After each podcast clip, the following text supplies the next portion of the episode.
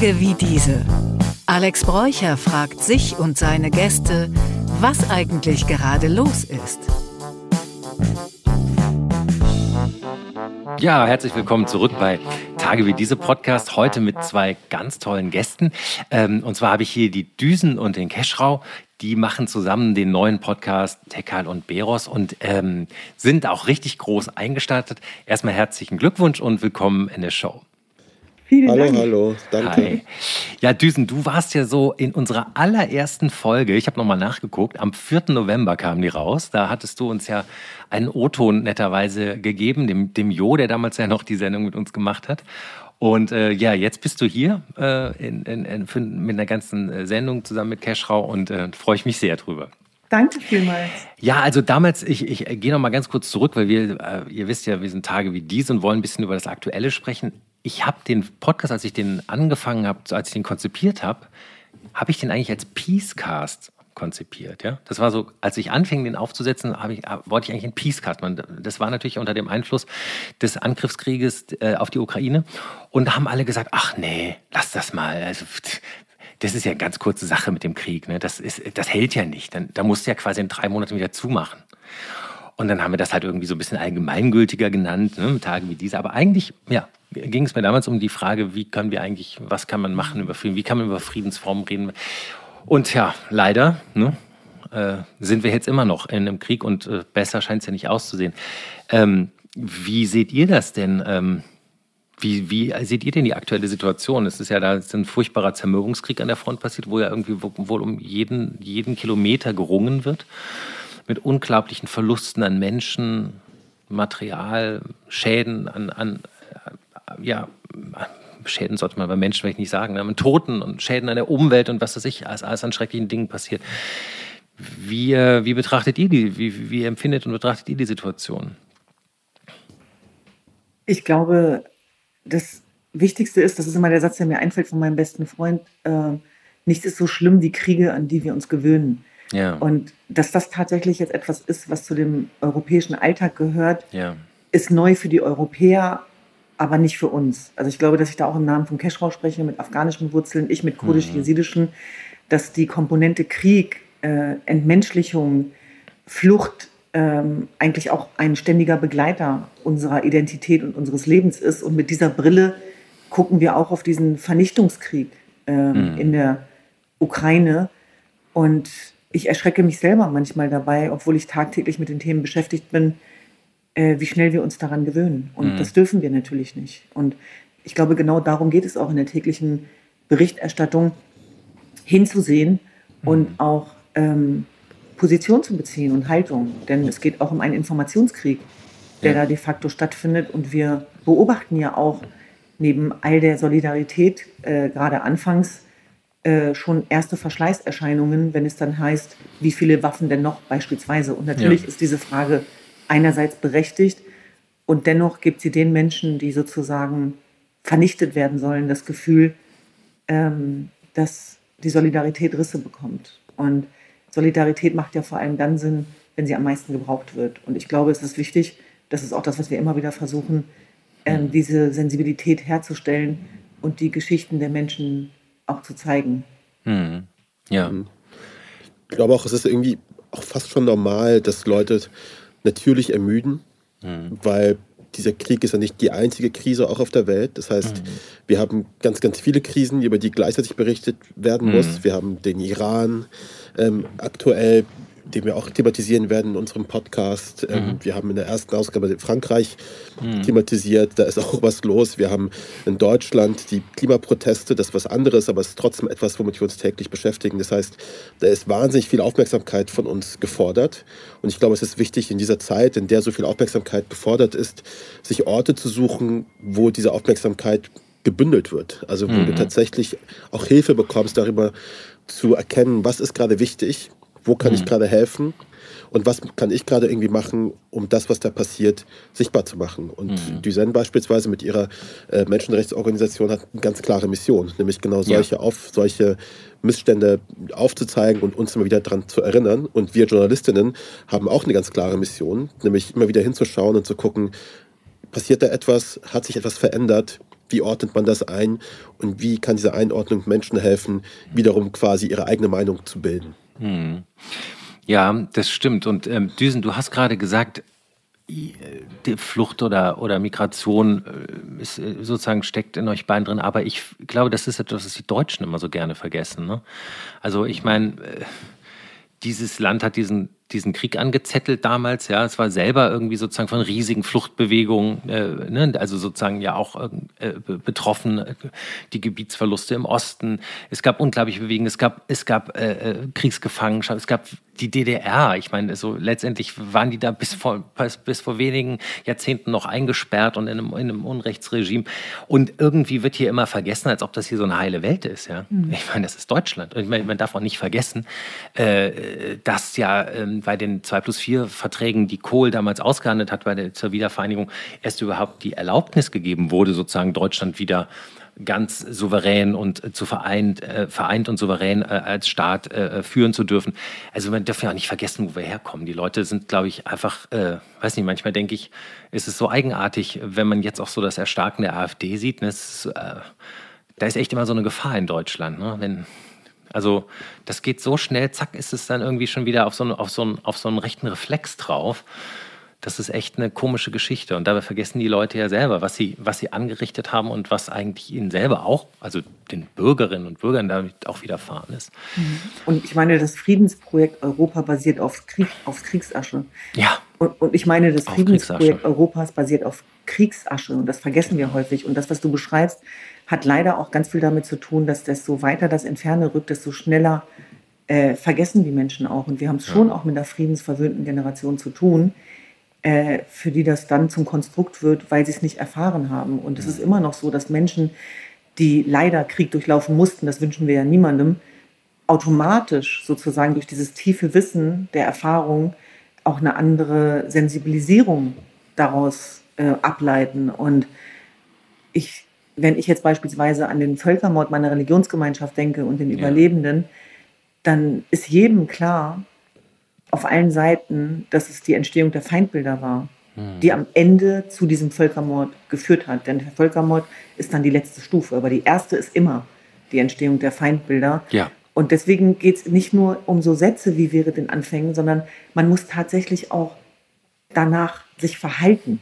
Also ja. es reicht eben nicht nur zu sagen, sondern es geht tatsächlich ganz viel ums Machen. Es ist ja mhm. Hermann Hesse, der das, glaube ich, gesagt hat, dass nur das Wissen, was angewandt wird, letztlich eben auch zum Ziel führt. Und das ist so ein bisschen das, was wir auch immer wieder versuchen, in unserer Menschenrechtsarbeit Möglichkeitsinseln zu schaffen, Räume zu schaffen, Safe Spaces, wo man auch mhm. viele Fragezeichen, Keschrau hat es gerade beschrieben, dass wir in einer Gesellschaft und einer Welt leben, wo eine vorherige Sicherheitsarchitektur komplett ähm, zerbrochen ist und zugrunde liegt und wo sich ganz neue Themen auftun, wo wir von Stapelkrisen reden, ja, und ja. die überfordern natürlich viele Individuen, die das nicht gewöhnt sind. Und das kann natürlich zu Überforderungen führen. Und ich werde oft gefragt in dem Zusammenhang, darf ich noch guten Gewissens ins Leben gehen beispielsweise. Und das ist ein Riesenthema für mich, weil ich denke, nicht nur kollektiv, sondern auch individuell, dass es ja genau darum geht, wenn wir zum Beispiel an den Vernichtungskrieg Putin denken, aber auch an das, was das Mullah-Regime im Iran gerade anrichtet ja. oder die IS-Mörderbanden im Irak, ganz zu schweigen von der Taliban, dann haben all diese Despoten und Kriegsverbrecher gemeinsam, dass sie das Leben verachten mhm. und dass sozusagen diese Tötungslust und Absicht psychologisch, mit Kriegspsychologie vermittelt wird, damit sie die Menschen entmenschlichen, damit sie selber auch zu Mördern werden. Ja? Mhm. Aber die, Tat, die, die, tatsächliche Frage ist eben auch, wer ist dafür verantwortlich und wie entstehen solche Ge Gesellschaften. Und ich glaube, wenn es hilft, äh, daran zu erinnern, dass all das, was wir leben dürfen, keine Selbstverständlichkeit ist. Und das fängt mit der inneren Freiheit an, mhm. aber eben auch der Tatsache, dass wir diesen Rechtsstaat auseinandernehmen dürfen, kritisieren dürfen und trotzdem abends ins Bett gehen können, dass es eben keine Selbstverständlichkeit ist. Das Recht auf Selbstbestimmung, auf Freiheit, auf die Einhaltung der Grundrechte, auf Gleichberechtigung. Äh, wer wüsste das besser als ich, die, die in, in den ersten 15 Jahren genau um, um, um diese, ja, wie soll ich sagen, um dieses Recht auch kämpfen musste, ganz persönlich. Mhm. Und, und da glaube ich, darum geht es auch in den, in den nächsten Jahren. Also was für eine Gesellschaft wir auch bauen gemeinsam. Und ich glaube, auch wenn ich oft höre, wenn Leute dann so sagen, ich habe Weltschmerz, also auch den muss man sich tatsächlich erlauben können, den Weltschmerz. Ja, mhm. auch das empfinde ich manchmal als Luxus, weil ganz viele Menschen, die betroffen sind, haben gar keine Möglichkeit dafür, sondern die sind sehr funktional und mhm. die, die, die brauchen einfach ganz konkrete Mittel, wo geholfen werden kann. Und das ist das, worum es uns geht, dass wir Menschen eine Stimme geben, die nicht gehört und nicht gesehen werden. Also auch der Aktivismus ist kein Selbstzweck und der, der darf auch nicht selbstbezogen sein, sondern mhm. der muss eine Bühne bieten. Eine Bühne bieten, um, um Menschen in ihre Kraft zu bringen, die sonst nicht gehört und gesehen werden. Und das ist das, was Keschra und ich auch in unserem neuen Podcast zumindest versuchen werden. Mhm. Ja, Kerschrau, ähm, Düsen hat gerade gesagt, die Sicherheitsarchitektur ist so am Wanken. Ähm, es gibt aber ja noch ein anderes Problem. Die Legitimierung oder die Legitimation von Demokratie ist ja auch so ein bisschen in Gefahr. Man spürt ja auch, die, dass die Menschen so wanken, weil sie sozusagen zwischen der Qualität von Informationen nicht mehr unterscheiden können. Ne? Und immer mehr, ob es jetzt russische Treufabriken sind, die das produzieren oder QAnons oder wer auch immer, wir wissen es ja auch letztendlich nicht. Ähm, wie siehst du wie siehst du die, sozusagen die, diesen aktuellen Stand der, der, der Demokratie und der Verankerung in der Bevölkerung? Wie, wie betrachtest du dieses Themenfeld Fake News, Verunsicherung? Ähm, zunächst, ja, ja. Ich würde, zunächst einmal würde ich sagen, dass Demokratie irgendwie immer am Wanken ist. Das muss sie sein. Ja. Weil Demokratie ist, glaube ich, auch etwas, was täglich äh, neu quasi erhalten werden muss. Das ist ein Konstrukt, das quasi qua Definition schon eigentlich immer zerbrechen müsste. Der Streit um die, um die richtige ja, Balance. Es ist völlig genau. verrückt, dass das ja. überhaupt funktioniert. Mhm. Ähm, also wenn so eine Demokratie hält, dann ist das ein Zeichen, dass wir als Gesellschaft da irgendwie trotzdem einen ganz guten Job machen. Es ist ja auch nicht so einfach, so, ach, so viele Millionen Menschen zusammenzuhalten und mhm. an einem Strang ziehen zu lassen. Das ist mhm. das eine. Und das andere ist natürlich, dass eine Demokratie, glaube ich, Befähigung wichtig ist. Also Menschen müssen befähigt werden, ihre gute Entscheidungen zu treffen, müssen befähigt werden, gute Informationen zu bekommen, müssen befähigt werden, gute von schlechten Informationen zu unterscheiden. Jetzt ist er weg. Er hängt. War ich weg gerade? Ja, du hast gehangen, ja. ja. Oh, echt? Okay. Kann, kannst du das nochmal? Ja, ich setze mal an. Minus, ja. Hm. Ja ich glaube, in einer Demokratie ist Befähigung wichtig. Ich glaube, es ist wichtig, dass Leute befähigt sind, gute Informationen von schlechten Informationen zu unterscheiden. Dass sie befähigt werden, gute Entscheidungen zu treffen mit den Informationen, die sie haben. Dazu zählt halt eben Meinungsbildung. Mhm. Wir alle die in dieser Öffentlichkeit irgendwie arbeiten, sind Teil dieses Meinungsbildungsprozesses. Und deswegen ist es wichtig, da gute Angebote auch zu bekommen.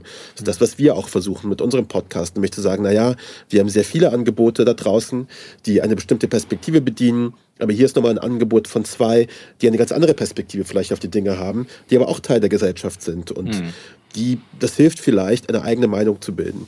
Und ich glaube, alles, was so mit Fake News und mhm. Desinformation und so zu tun hat, du siehst ja quasi, wie die Antikörper ähm, des, des Journalismus da gerade dagegen wirken. Wir haben ja. jetzt sowas wie Fact-Checks, mhm. äh, wir haben mehr Sendungen, in denen es darum geht, Fakten zu überprüfen. Mhm. Wir haben Medien, die jetzt anfangen, endlich auch selbstkritisch in die eigenen Reihen auch zu schauen und zu gucken, mhm. machen wir immer alles richtig. Mhm. Wir erinnern uns, der Relotius-Skandal hat dazu ja. gebracht, dass der Spiegel eine ganze Ausgabe darüber gemacht hat, nämlich zu schauen, wie funktioniert das bei uns. Äh, weil Vertrauen quasi zu verlieren, ist wahnsinnig einfach im mhm. Journalismus. Du musst nur einen kleinen Fehler machen und du verlierst dieses Vertrauen. Mhm. Und da müssen wir als, als Medienschaffende irgendwie dran arbeiten, diesen Blick ins Innere, nämlich in unser eigenes, in unser eigenes Medium, irgendwie nicht zu scheuen. Und deswegen mhm. ist es wichtig, dass wir in Deutschland auch sowas haben wie über Medien beispielsweise. Ja. Das ist ein kleiner Laden, aber es ist wichtig, dass er da ist, weil das die Medien selbst nicht machen. Und das ist schade. Ja, also ich finde da die, den Ansatz ja total gut, zu sagen, Befähigung, Informationen äh, auch zu bewerten. Aber ich habe ich hab das selber auch erlebt, dass viele Leute, die zum Beispiel ich sag mal, ältere Menschen, die auf einmal neu im Internet sind, die angefangen haben, während der Corona-Zeit mal so mit googeln und wenn die einmal so auf die, auf die Idee kommen, dass sie da so was, dass sie da so Verschwörungstheorien, dass sie da selber was rausgefunden haben, das ist brandgefährlich. Sascha Lobo hat mal gesagt, das ist der IKEA-Effekt bei diesen ganzen QAnon-Theorien. Jeder bastelt sich das so selber zusammen, weil man selber das Gefühl hat, man hat das rausrecherchiert, glaubt man, man hat da irgendwas gefunden. Und mhm. es ist natürlich auch ein, ein, großes Problem in der Selbstbestätigung der Suchanfrage. Ne? Also wenn ich bei Google eingrabe, Krebs durch, äh, was weiß ich, äh, Rauchen, dann kriege ich natürlich nur, na gut, Krebs durch Rauchen ist ja bestätigt, also das ist vielleicht ein falsches ja. Beispiel, ne? aber wenn ich irgendetwas auch Absurdes, was vielleicht gar nicht bestätigt ist, kriege ich ja trotzdem die Partikularmeinung immer nach oben gespult, weil ich ja danach gesucht habe. Ja. Also glaube ich ja sozusagen als Suchender, ah, das stimmt ja. Ich finde ja eigentlich immer sozusagen irgendeinen Spinner, der irgendeine Meinung dazu hat. Ja. Ähm, also, und äh, ich, ich weiß nicht so genau, wie du, wie du glaubst, dass man sozusagen diese Befähigung zur äh, Informationsbewertung, wie man das äh, verankern kann naja, neben der eigenen Verantwortung, die man mhm. hat, nämlich zu sagen, natürlich überprüfe ich die Sachen, die ich da draußen äh, von mir gebe. Mhm. Und ähm, der Medienkompetenz, die man sich aneignen muss, nämlich guten von schlechten Informationen unterscheiden.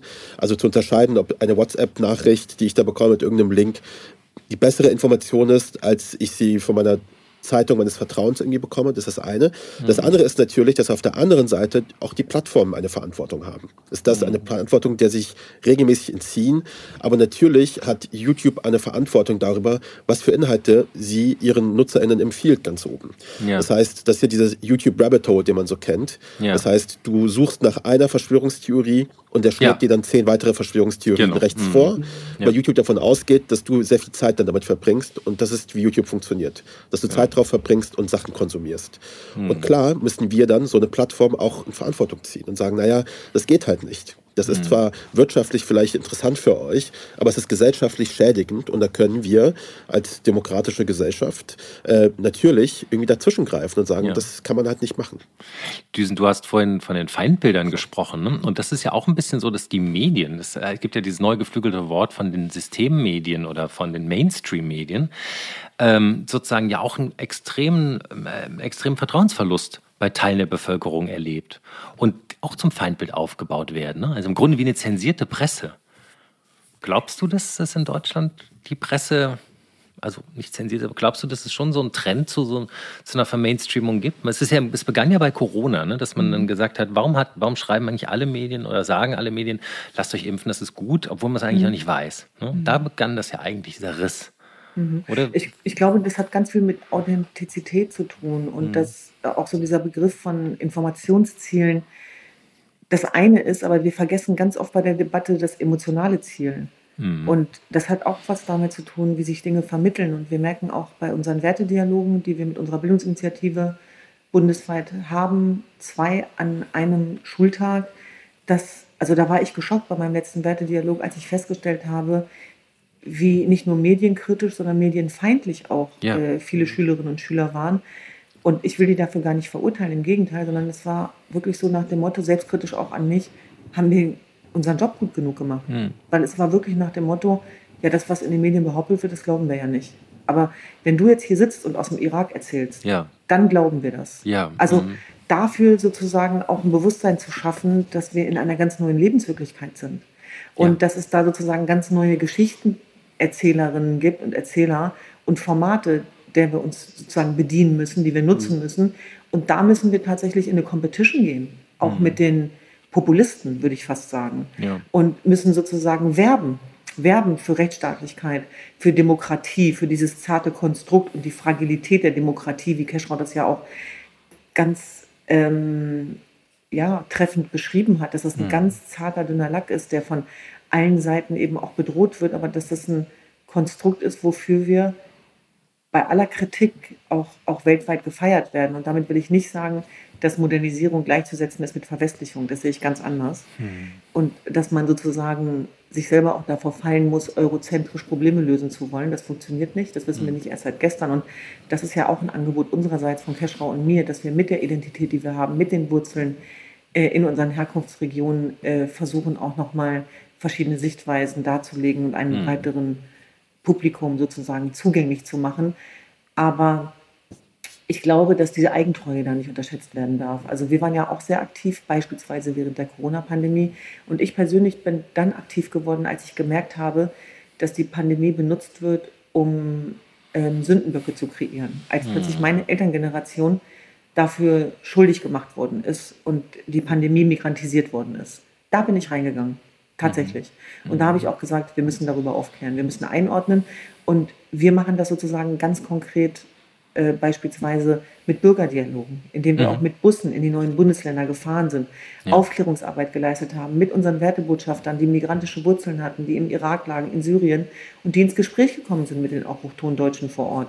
Mhm. Und die Tötungsabsicht, die, die äh, kommt nur dann zustande, wenn wir uns nicht mehr in die Augen sehen. Das habe nicht ich gesagt, sondern ein berühmter Philosoph, auf dessen Namen ich nicht komme. Und das ist das Problem der Digitalisierung. Ja. Und ich glaube, mhm. wir dürfen da keine Selbstbeschäftigung betreiben. Die Realität findet immer noch draußen statt. Mhm. Das ist die Lebenswirklichkeit. Und für mich ist sozusagen die Digitalisierung äh, äh, kein Selbstzweck ja, oder ein Aktivismus, der sich darüber selber nährt. Das sehe ich tatsächlich sogar kritisch. Ja. es geht darüber, auch die Digitalisierung dafür zu nutzen, die Informationen mhm. zu diversifizieren beispielsweise. Ja. Zumindest ist das der Ansatz, wie wir drauf gucken und wie dankbar wir sein können, auch für guten Journalismus mhm. und auch Journalismus, der sozusagen natürlich auch finanziert werden muss, äh, damit er die Zeit hat für die Recherche beispielsweise. Mhm. Und in so einer Zeit, wo alles ganz schnell gehen muss, Cashrow bezeichnet das als Event, äh, Fake News Charakter und Journalismus. Ja, ja. Ähm, Alles ist, muss immer genau, aufgeblasen sein, ne? wie, immer ein wie, Feuerwerk. Wie Durchfall eigentlich, ja. Wie Aber es bringt sozusagen nichts durch. ja. so, da, das ist es ja nicht. Sondern ja. Äh, wo sind die Momente, wo wir mal ins Nachdenken kommen, ja. wo wir genau das, was Teschrau beschreibt, auch Meinung bilden können. Denn darum geht es ja letztlich, auch, auch Recht vom Unrecht zu entscheiden. Und was mich da interessiert, ist wirklich, wie verhält sich ein Mensch in entscheidenden Situationen? Darum geht es doch. Und, und da müssen wir uns tatsächlich auch von Botschaften verabschieden, dass der Journalismus neutral ist. Also das wage ich mal mit einem großen Fragezeichen äh, zu bezweifeln. Der ist transparent, ja, der, der mhm. muss umfassend sein. Aber was an Journalismus neutral sein soll, das soll mir noch mal jemand erklären. Und äh, da muss man auch ehrlich sein. Ich glaube auch in aller Selbstkritik, die da geboten ist, mhm. ähm, dass man sozusagen auch ähm, sich das selber vergegenwärtigt. Und das ist so ein bisschen, glaube ich, da, wo wir beginnen, nämlich schon bei der Frage, so, welche Geschichte wollen wir erzählen? Was wollen wir mhm. sichtbar machen? Es ist immer noch ein Luxus, wenn Menschen, die von Menschenrechtsverletzungen betroffen sind oder Frauenrechtsverletzungen oder Minderheitenverletzungen, überhaupt zu Wort zu kommen. Überhaupt die, befähigt zu werden, ihre Geschichte zu erzählen. Denn wie viele Völkermorde und Kriege gibt es, über die wir, über die wir nicht reden? Auch ja. über die europäischen Nestränder hinaus. Es ist ja eben nicht nur die Ukraine. Die Uiguren, und diese Frage muss gestellt ich, werden. Und wenn sie nicht gestellt wird, dann wird es bigott, dann entsteht die Opferkonkurrenz, dann entstehen Ungerechtigkeiten. Und da sind wir verpflichtet, sozusagen, mhm. auch als Medienmacher, als Journalisten, als Menschenrechtsaktivisten, immer auch diese Intersektionalität zu berücksichtigen, ohne dass wir das vor uns hertragen. Das nervt mich manchmal auch. Sind mhm. wir intersektional genug? Sondern dass diese Frage gar nicht erst aufkommt, mhm. weil man das im Vorfeld einfach schon berücksichtigt. Und das macht man ja nicht ähm, damit man ein Gutmensch ist hinterher, sondern weil dadurch einfach bessere Ergebnisse zustande kommen. Glaubst du denn, die Moral endet am Geldbeutel? Also ich meine, so am Beispiel von China wird es ja eigentlich immer am deutlichsten, ne? so im Sinne vom Umgang mit, mit China. Also wir kaufen ja auch Produkte aus China. Jeder kann wahrscheinlich nichts gegen machen. Dieser Kugelschreiber kommt wahrscheinlich von dort und mein iPhone kommt von dort. Und wir wissen ja selber, wie Menschen dort behandelt werden.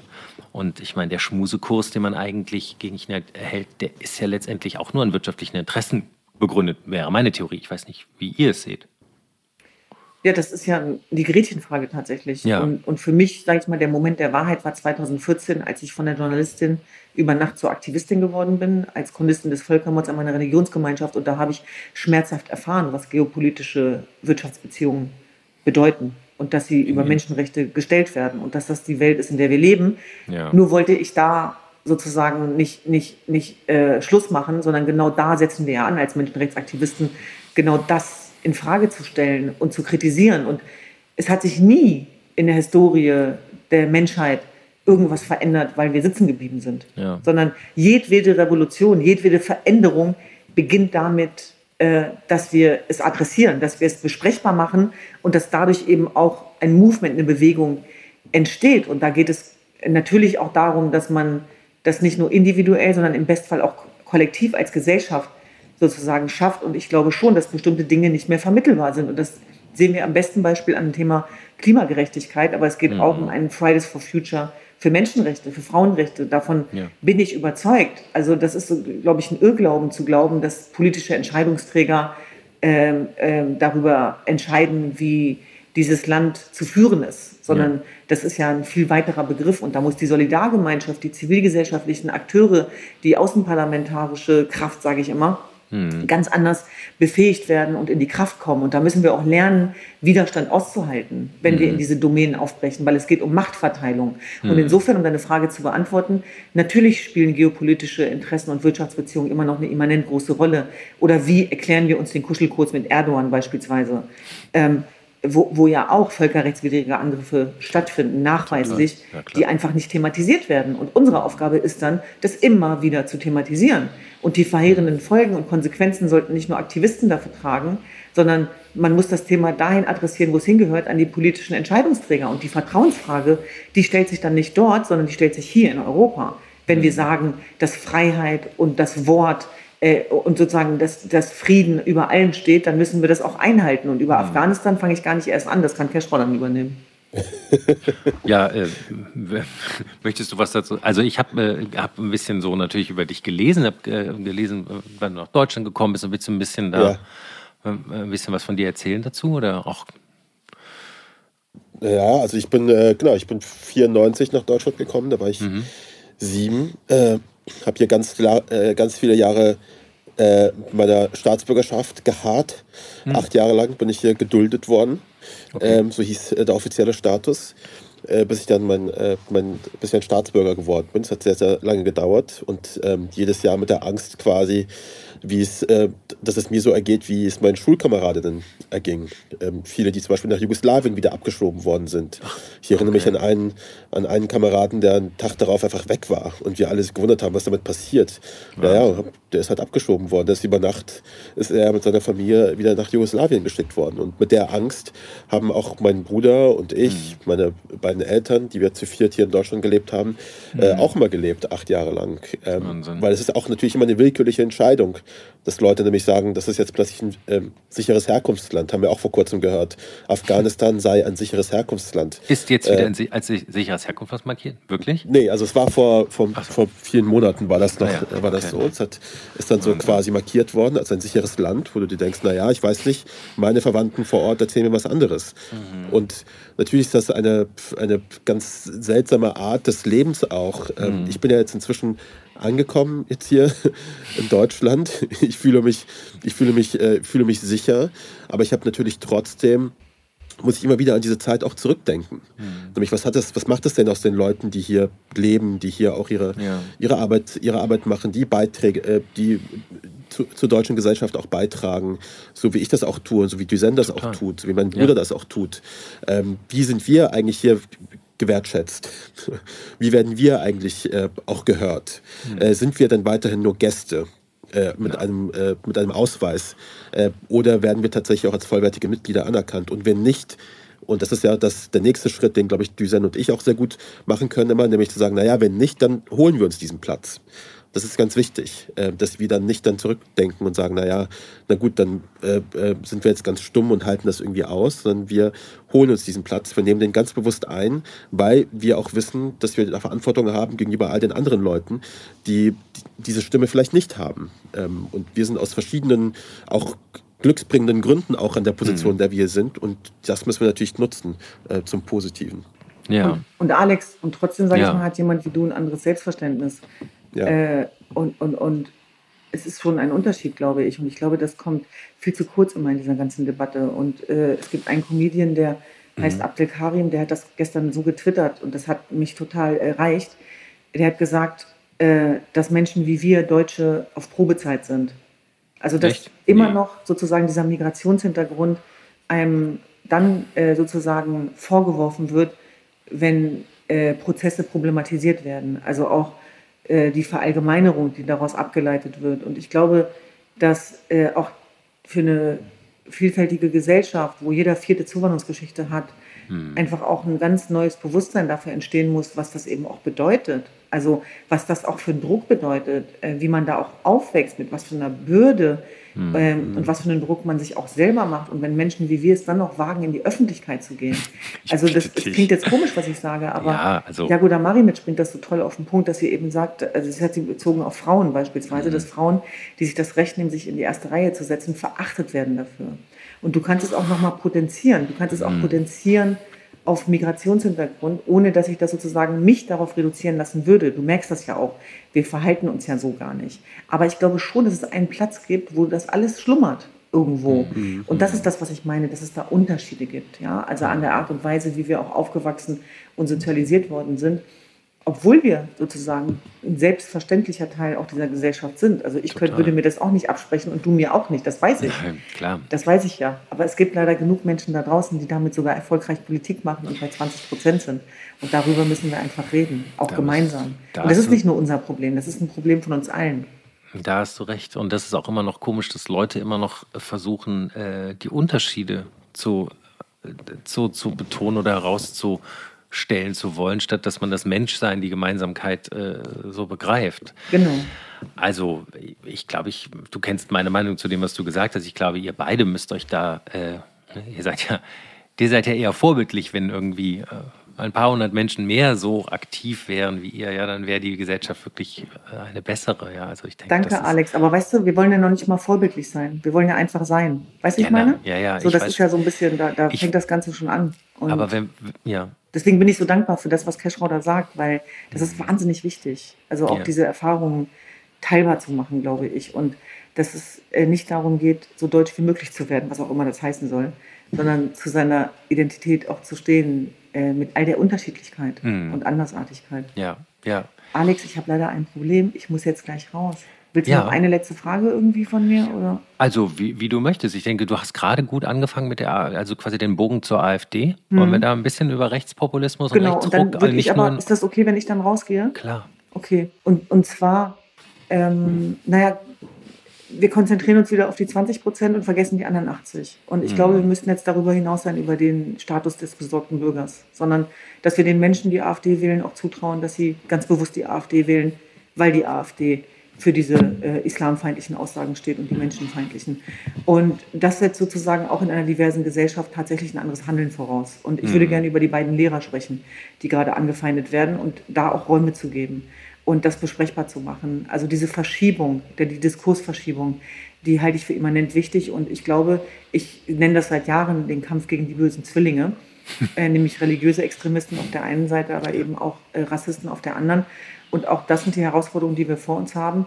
Und ähm, es geht darum, das anzugehen, das wirklich mhm. anzugehen und, und zwar mit einer Zupackmentalität. Also nicht in Angst, sondern wirklich auch im Handeln. Und das ist das, was wir eigentlich versuchen tagtäglich auch äh, vorzuleben. Wie siehst du denn oder äh, welche Gründe könntest du, siehst du oder könntest du dir vorstellen für den generell diesen um sich greifenden Rechtspopulismus. Ne? Wir sehen Meloni ja. in Italien, wir haben Angst, mhm. dass in Frankreich die nächste Wahl mhm. äh, Marie Le Pen gewinnen mhm. könnte. Ne? Also wenn man das jetzt anschaut, was es hat viele Motive. Es hat viele mhm. Motive. Ich glaube, mhm. viele haben wir anfangs auch besprochen. Das hat was mit diesen Stapelkrisen zu tun. Das hat ja, was damit zu tun, mhm. dass man die Welt nicht mehr in Schwarz-Weiß kategorisieren kann und dann sucht man immer das einfache Mittel. Da, das ist der Nährboden für Populismus. Und auf der anderen Seite müssen wir uns auch trotzdem selbstkritisch die Frage stellen, das muss nicht die AfD für uns übernehmen, ob wir die Themen der Menschen wirklich adäquat sehen und behandeln, die die Lebenswirklichkeit der Menschen betrifft. Und das ja. heißt, wir müssen Lösungsansätze entwickeln, beispielsweise in Berlin für die Wohnungs- und Verkehrspolitik damit sich das Thema gar nicht erst radikalisiert. Wenn wir dann irgendwann beim Thema Ausländerfeindlichkeit sind, dann ist es eigentlich schon zu spät. Sondern was sind die Präventivmaßnahmen im Vorfeld? Und das ist auch ein Versagen, sozusagen auch, auch auf allen Ebenen, wenn wir das nicht mehr schaffen, Menschen abzuholen. Also wir müssen werben für, für dieses mhm. Land, für unsere ja. Demokratie, für die Rechtsstaatlichkeit, für die Diversität. Und das ist das, äh, was wir angehen müssen. Und dazu gehören auch heiße Eisen zu diskutieren. Dazu gehören auch unangenehme Themen in die Mitte der Gesellschaft zu holen und Lösungsansätze zu, Lösungsansätze zu erarbeiten. Mhm. Und, und für uns ist es einfach wichtig, dass sozusagen auch ein religiöser Extremismus, der seinen Nährboden hier findet, dass der selbstverständlich auch strafrechtliche Konsequenzen erfahren muss, ja. unabhängig davon, wo die Täter herkommen. Damit muss Schluss sein, glaube ich. Mhm. Und ähm, trotzdem liegt sozusagen die Verantwortung bei demjenigen, der, der rechts wählt und nicht bei demjenigen, der das dann verklären oder erklären soll. Aber äh, wir müssen am Ende die besseren Alternativen liefern. Ja. Wir müssen die bessere Alternative für die AfD sein. Wir müssen die bessere Alternative für Deutschland sein, als die Partei, die so tut, als wenn sie es wäre und die ja nichts anderes macht, außer German Dream zu vermitteln. Denn hm. wenn wir dieser Idee sozusagen mal wirklich die Aufmerksamkeit geben würden, wie arm wäre dieses Land, wenn das funktionieren würde, was die AfD vorhat und wie gefährlich vor allem. Ja, da wollen wir mal hoffen, dass es mehr, mehr Bürgerdialog gibt, so wie du ihn auch machst, mit, äh, mit deinen Organisationen, mit den Bussen, was du eben beschrieben hast, zu den Menschen zu gehen, denen zuzuhören. Ähm, ich glaube, das sind Dinge, die auch im Osten ganz oft vernachlässigt werden. Ne? Man hat, man, hat den Osten hat man auch einfach wirklich brach liegen lassen. Und ich glaube, die großen Volksparteien haben wirklich Schwierigkeiten, dort noch, noch irgendwie einen Anker in die Bevölkerung zu finden. Mhm. Naja, drücken wir uns die Daumen. Düsen, ich danke, danke. dir ganz herzlich. Du musst Vielen leider in, in, das nächste Gespräch. Genau. Und Cashrow bleibt noch ein bisschen bei uns. Ja, sehr schön. Ja, Freue ich mich. Bis dann. Dankeschön. Tschüss. Bis bald. Danke. danke. Ja, Keschrau, schön, dann können wir das hier noch ein bisschen vertiefen. Ich habe ähm, letztens ein, ähm, äh, ein, Gespräch geführt mit Marco Buschmann, unserem äh, Bundesjustizminister, und ähm, angesprochen auf die Frage, ähm, dass es den, den Deutschen langsam irgendwie auf die Nerven geht, dass der, der Ukraine-Krieg und die damit einhergehende Teuerung in Energie und Preisen ähm, sozusagen ans Markt geht, hat er gesagt, naja, es ist zwar jetzt sehr teuer und schmerzhaft im Portemonnaie, aber äh, es ist immer noch besser, in Geld zu zahlen, als später in einem großen europäischen Krieg in Blut. Das hat er wirklich gesagt. Das musst du dir mhm. mal reinziehen. Ne? Mhm. Ähm, Jetzt ähm, weiß ich nicht genau, wie, wie du den, wie du, die, wie du Pazifismus heutzutage siehst. Ne? Also aus, aus, meiner Sicht ist der Pazifismus ja in so einer ganz interessanten Twitter-Rolle. Ne? Momentan ist man ja eigentlich so gefühlt Pazifist, wenn man, wenn man Waffenlieferungen zur Selbstverteidigung befürwortet. Aber das ist ja eigentlich ein richtiges Paradoxon. Wie, wie, wie siehst du das? Ja, ich glaube, weiß gar nicht, ob das so sinnvoll ist, da mit diesen Worten einmal zu hantieren. Ist mhm. jemand Pazifist? Äh, ist jemand Idealist? Ist jemand sowas? Äh, ich glaube, man muss sich einfach die Situation anschauen und ähm, wirklich je nach Situation auch entscheiden. Natürlich wollen wir, glaube ich, alle Frieden. So, ich glaube, ja. das ist äh, Punkt eins. Alle wollen irgendwie friedlich leben mhm. und ihren Kram machen, egal wie gut oder schlecht sie dieses, ihre Zeit auf dieser Welt verbringen. So, alle ja. wollen äh, Frieden. So. Ja. Und dann haben wir natürlich dann eine Situation hier bei uns äh, in unmittelbarer Nähe, wo mhm. ein Land ohne Aggression, äh, also ohne selbst ähm, ausgeführte Aggression angegriffen wird ja. ähm, von einem anderen Land. So, und dann können wir natürlich dann uns da bequem zurücklehnen und sagen, sorry, wir sind Pazifisten, wir wollen Frieden. Und Frieden heißt, ich lehne jede Form von ähm, Gewalt ab, kann man sagen ist, glaube ich, nicht die richtige Antwort. Mhm. Weil wenn wir um uns herum all das gewähren lassen, heißt es auch, dass wir das gewähren lassen. Das ist dann hm. die, das, was wir nach außen auch in die Welt, ähm, in die Welt senden. Dass ähm, es zum Beispiel hier ein Land gibt, ein europäisches, demokratisches Land, das sich dazu entscheidet, lieber nichts zu tun. Ja. Und, ähm, und das ist einfach auf jeden Fall keine Lösung. Und ja. natürlich kann man sagen, das eine ist Geld, gut, ist eine Art, um das zu umgehen, ist aber natürlich auch nur ein Hütchenspielertrick. Ja. Also zu sagen, statt Waffenlieferung schicke ich halt Geld, dann sollen sie ihre eigenen Waffen kaufen. Das ist, mhm. äh, ich finde ich, komplett seltsame Diskussionsgrundlage. Über was reden wir denn da eigentlich? Es ist ja quasi, ich spreche dieses Wort nicht aus, aber ich bezahle jemanden, der das Wort ausspricht. Mhm. Und das ist völlig weird. Und das mhm. geht halt mhm. nicht. Ähm, und deswegen ist es auch in Ordnung, finde ich, in so einer Situation zu entscheiden, naja, wir liefern Waffen, mhm. damit sich ein Land selbst verteidigen kann das sich in einem Gebiet befindet, ähm, was äh, auch unser Raum ist. So. Ja. Wir sagen, das, da müssen wir eben genauer drauf achten. Mhm. Würde ich als Afghane zum Beispiel sagen, naja, ich finde es seltsam, dass äh, Länder wie Afghanistan, die so weit weg sind von uns, mhm. äh, da anders behandelt werden. Ja, aber das ist ja genau diese Ambiguitätstoleranz, die wir alle aushalten müssen. Es können mhm. zwei Sachen auch gleichzeitig richtig sein. Es können mhm. fünf Sachen gleichzeitig richtig sein. Das negiert die eine Sache nicht. Genauso ja. wie es richtig sein kann, natürlich, dass wir iPhones benutzen und dass wir mit MacBooks unsere Sachen machen, ähm, die irgendwie in China und so produziert werden. Und mhm. gleichzeitig können wir China kritisieren. Ja. Genauso gut wie wir fliegen können und gleichzeitig kritisieren können, dass wir das tun können. Ja. Äh, wir können einen Kurzflug machen, meinetwegen. Und gleichzeitig kannst du trotzdem sagen, es ist nicht gut, dass das, dass das möglich ja. ist ja. und dass wir da Grenzen brauchen. Ich finde, Leute müssen äh, anfangen, auch mehr gleichzeitig auszuhalten. auszuhalten. So schwierig ist das ja. nicht. Mm, ja, das stimmt, das stimmt. Und das ist ja auch immer so ein bisschen diese Polarisierung, die da aufgebaut wird, als ob alle sich so wahnsinnig uneins sind, dass manchmal jede Kleinigkeit, wie ob man sich jetzt, keine Ahnung, impfen lässt oder nicht oder ob man äh, der oder der, also, ne, also irgendwie früher war gefühlt mehr äh, Diskussionsbereitschaft oder Konfliktbereitschaft. Ne? Oder du hast es anfangs so schön gesagt, die Demokratie ist ein ewiger Balanceakt äh, äh, der Kräfte. Und wenn man sich zum Beispiel mal so Bilder aus dem, also Videos aus dem britischen Unterhaus anguckt, wie die da so eng sitzen und sich ständig in den Haaren sind und richtig irgendwie ins Wort fallen und ja. bekämpfen. Aber es ist einfach das Ringen um die, äh, um die balancierte Meinung, ne? Der, die ja. Balance of Powers. Ähm, und ja. das ist, ja. Ja, also das scheint aber irgendwie nicht mehr so, das scheint irgendwie nicht mehr so populär zu sein bei den Menschen. Ne? Es ist so eine Komforthaltung geworden und wenn man nicht, äh, wenn, wenn man sozusagen eine andere, abweichende Meinung hat als man selber, dann ist man gleich Feindzone habe so ein bisschen mhm. das Gefühl, das begann damals bei Bush, der damals sagte, die Achse des Bösen hat er damals irgendwie ne, als Begriff mhm. geprägt und so alle Länder, die nicht für uns sind, sind gegen uns. Das ist im Grunde, ich glaube, da hat es so ein bisschen begonnen. Ja. Ne? Die Bush-Doktrin, ja. Die Bush-Doktrin, genau. Ja, also, genau. Naja, ich glaube, wir haben halt, leben halt in so, in so einer Zeit, in der wir sowas wie Fakten mit Meinungen verwechseln, in der Leute auch das ja. Gefühl haben, sie hätten einen Anspruch darauf, dass ihre Meinung auch überall versendet wird. Ich sehe das ja als ein gesundes demokratisches, ähm, demokratisches Zeichen, dass Leute auf die Straße gehen und sich gegen Dinge wehren. Auch Stimmt. gegen Corona-Maßnahmen. Mhm. Sollen sie machen. Das ist ihr gutes Recht. Nur müssten aber auch dieselben Leute aushalten, dass natürlich auch das gute Recht ist von anderen Leuten, mhm. nämlich zu sagen, ich glaube nicht, dass das, dass das gut ist, was da macht. Oder ich glaube, dass das schädigend ist. Und ja. dann muss das gute, das bessere Argument zählen. Und da sind wir gerade in einer Situation, äh, wo Leute sich versperren, wo sie sagen, naja, da, mhm. da höre ich gar nicht erst hin, weil ich habe ja schon eine gute Meinung. Ja, genau. ähm, und, ich, und es ist ja schon, wenn ich sage, dann ist es doch wahr. So, aber ich sage doch, dass es wahr ist. Ja. Ähm, und das, da, da wird es schwierig, weil wir, wenn du sagst, das ist ein Auto und ich sage aber, das ist ein Fahrrad, haben wir einfach eine komplett andere Gesprächsgrundlage. Das, ja, das, das, führt, das kann das Gespräch nirgendwo hinführen. Und du hast völlig recht, eine, eine, Meinung ist nicht immer gleich eine, ist nicht immer gleich richtig. Es gibt einen, ein, ein britischer Comedian hat mal gesagt, Opinions are like assholes. Everybody, everybody has one. ne? Da ist halt was, da, genau, weißt du, da ist halt da ist was dran.